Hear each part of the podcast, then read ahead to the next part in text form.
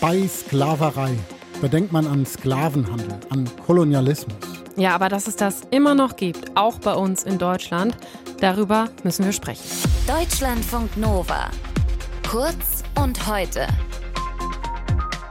50 Millionen Menschen leben weltweit in moderner Sklaverei. Ja, 50 Millionen im Jahr 2022. Das zeigt der neue Bericht zur modernen Sklaverei, der von der Internationalen Arbeitsorganisation, der Organisation für Migration und von der Stiftung Walk Free rausgegeben wird. Und diese Studie zeigt auch, die Zahlen, wie viele Menschen betroffen sind, steigen. Wir sprechen jetzt drüber mit Dietmar Roller vom International Justice Mission. Die Menschenrechtsorganisation setzt sich gegen Menschenhandel und moderne Sklaverei ein. Herr Roller, wie sieht denn moderne Sklaverei heute aus? Wie können wir uns das vorstellen? Also das ist ganz vielfältig, aber wenn man das mal auf einen Nenner bringen will, dann ist es die Verkapitalisierung des Körpers von einem Menschen, der keine Gewalt mehr über sich selber hat. Das heißt, er wird zur Ware gemacht und wird wie Ware behandelt und ist eigentlich so ein Stück ja, Gewinngut für jemand anders. Und das Schlimme dabei ist, dass diese Menschen irgendwo verschwinden und man sie nicht mehr sieht, ganz häufig.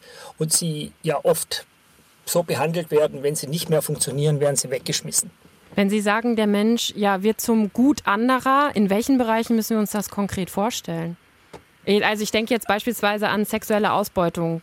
Ja, sexuelle Ausbeutung ist ja jetzt auch in dem neuen Report eines der Hauptgebiete, die genannt werden. Das ist einmal die sexuelle Ausbeutung. Wir in, in Europa reden da von Zwangsprostitution. Wir haben jetzt auch gesehen, dass Frauen, wenn die von der Ukraine rüberkommen, dass es da eben Anwerbungsversuche gibt, die dann Frauen in sowas hineinpressen. Aber darüber hinaus sind es eben noch ganz andere Dinge, wie zum Beispiel Arbeitssklaverei, wo Menschen über Schulden in Situationen kommen, wo sie nie mehr rauskommen. Wir haben Menschen aus solchen Situationen befreit, die in der dritten Generation wegen 20 Euro Schulden drin waren.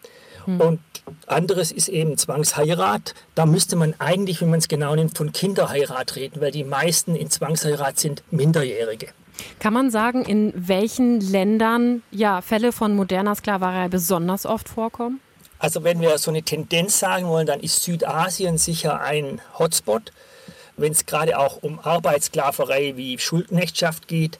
Aber eigentlich kann man sagen, dass es ein globales Problem ist. Wir haben verschiedene Prägungen aus Stärken. Wenn wir jetzt nach Afrika gucken, ist es sehr stark eben Gewalt gegen Frauen und Mädchen und da eben dann auch Kinderheirat unter anderem. Wir haben aber auch das ganze Thema von Arbeitssklaverei bei uns hier, dass Menschen in der Bauindustrie arbeiten, dafür nicht bezahlt werden, dass äh, vor allen Dingen in Zwangsprostitution eben auch bei uns hier in Deutschland Menschen als Ware gehandelt werden. In Ihrem Bericht heißt es, dass die Zahl in den vergangenen fünf Jahren deutlich, und zwar um 25 Prozent gestiegen ist. Woran liegt das, Herr Roller? Also ich habe mir die Zahlen heute Morgen nochmal angeguckt, genau. Äh, eins muss man sagen, die Hauptwachstum sind mit 6,6 Millionen in Zwangsverheiratung sind mehrere Sachen. Zum einen ist es so, dass natürlich durch die Pandemie ganz viele Menschen in Not gekommen sind. Das betrifft auch die Arbeitsmigranten, die unterwegs sind. Wir haben zum Beispiel in Südasien sind Millionen von Menschen gestrandet, die als Migranten, Arbeitsmigranten irgendwo waren und dann durch die Pandemie ihre Arbeit verloren haben und dann nicht mehr nach Hause gekommen sind. Und je sagen wir, ärmer Menschen werden oder je mehr sie unterwegs sind, je verletzlicher werden sie. Und das hat definitiv zu einem Anstieg geführt.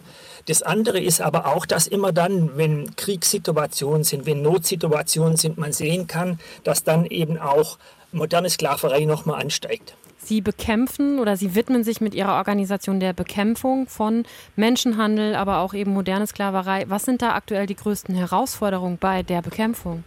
Also zum einen muss man sagen, es gibt viel Hoffnung in dem Gebiet. Was der Report auch so nicht genau sagt, ist, dass es in vielen Gebieten heute auch schon große Fortschritte gibt. Das kommt daher, moderne Sklaverei ist anders als etwa die transatlantische Sklaverei nicht mehr staatlich legitimiert. Also es gibt keinen Staat mehr auf der Welt, der das per Gesetz fördert oder einen Rahmen gibt.